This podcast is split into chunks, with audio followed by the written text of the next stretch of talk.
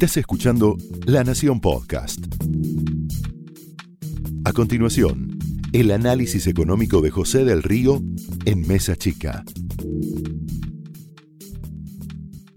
Hoy hubo una buena noticia, eh, recién lo escuchabas con Martín Tetaz, que tiene que ver con este principio de acuerdo que hay con el Club de París.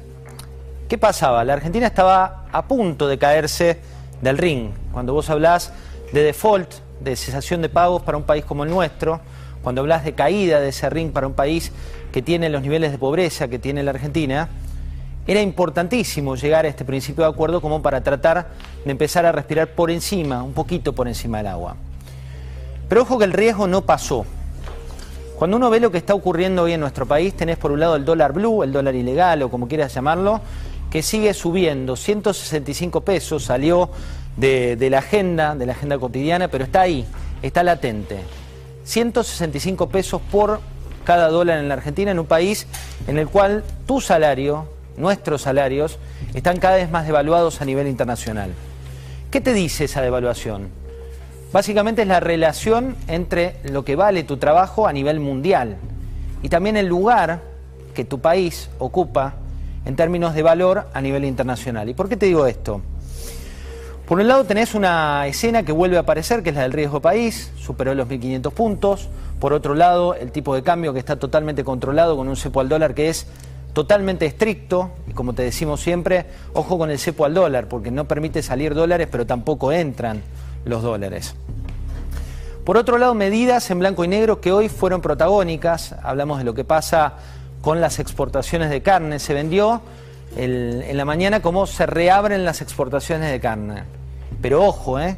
Ojo que tiene un tope esto, 50% de lo que pudiste vender durante el año anterior. Se habla de cortes populares eh, con una idea totalmente electoral que tiene que ver con lo que viene pasando con el consumo de carne en la Argentina. Se frenan esas exportaciones de media res, de cuartos con huesos, de siete cortes que son tal vez los más populares, como puede ser el asado, el matambre. Y una medida claramente de corto plazo. ¿Por qué? Te decía, hay restricción al dólar, y hay, a contramano del mundo, que tenés la bendición de tener un sector que puede crecer a nivel internacional, en lugar de potenciar a ese sector con un marco jurídico estable, con condiciones como para que sean más competitivos, con la posibilidad de generar más trabajo, se vuelve a medidas que ya habían sido protagónicas durante la época de Néstor Kirchner, cuando Alberto Fernández no era presidente de la Nación, pero sí estaba en la mesa chica de decisiones. ¿Cómo está este país? ¿Cómo está la Argentina hoy? Cepo al dólar. Límites al que crece. Si vos tenés la posibilidad de crecer mucho en un sector, empieza a aparecer el límite porque te dicen que corres el riesgo de aumentarle por encima a aquel que no puede pagarlo, en lugar de decir cómo hacemos para que haya más oferta de tu producto, para que ese que hoy no puede pagarlo pueda pagarlo a mejor precio. Las restricciones y las normativas antiempresa están reproduciéndose con un objetivo claro que es llegar a las elecciones con la foto congelada. Que no se proyecte esa política, sino que puedas ver una foto que te dé mejor que lo que te da la, la película. También hay una realidad, una realidad que pasó inadvertida, pero que Orlando Ferreres le puso número durante las últimas semanas. En 2020, 31 millones de cheques para personas que cobran dinero del Estado fueron emitidos. Me refiero a empleados del sector público, jubilados, planes sociales. ¿Es malo esto per se? No, lo malo es que cuando mirás el contrapeso de quién aporta a ese sector público, te da que el sector privado es cada vez más débil en la Argentina, con inversiones que no se concretan, con puestos de trabajo que se reducen, con la posibilidad de crecer dentro del sector privado cada vez más limitada y con una aspiración, sobre todo un segmento socioeconómico, de esa idea de trabajar para el exterior o en el exterior como si fuera la única salida para ser competitivos. La pobreza en paralelo es uno de los números que más crece. La inflación en paralelo es otro de los números que más crece.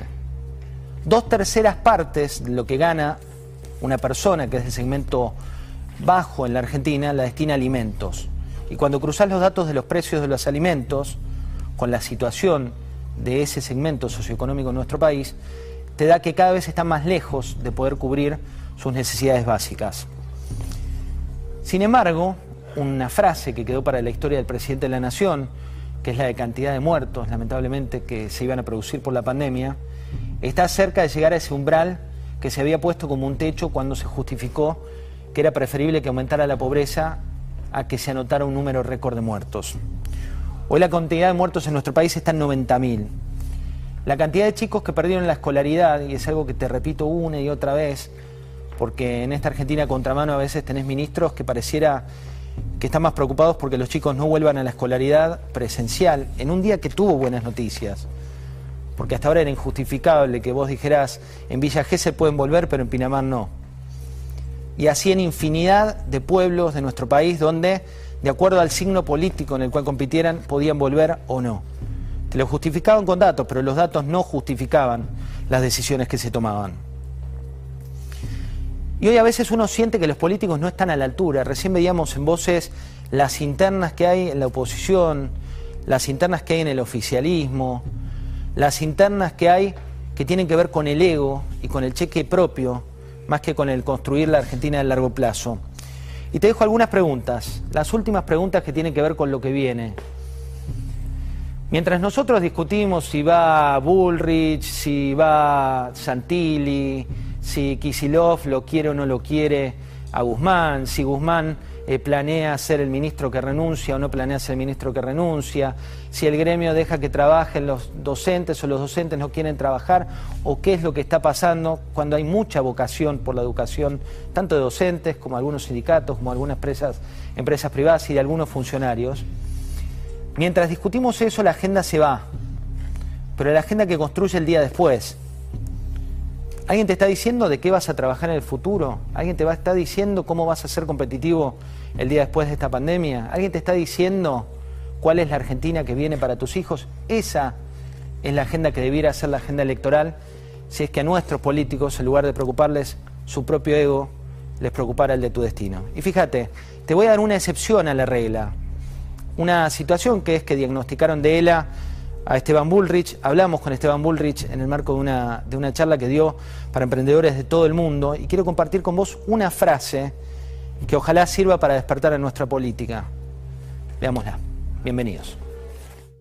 El, el futuro y cuando uno se sienta a, ver ese futuro, digamos, eh, ¿qué, lugar le das en, tu día a día, cada, cada mañana cuando abres los ojos? Hola, hola,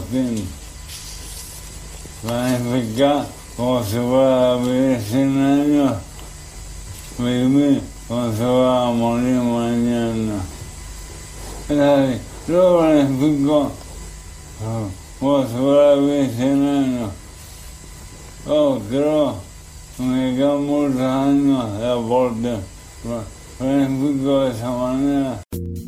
Esto fue el análisis económico de José del Río en Mesa Chica, un podcast exclusivo de La Nación.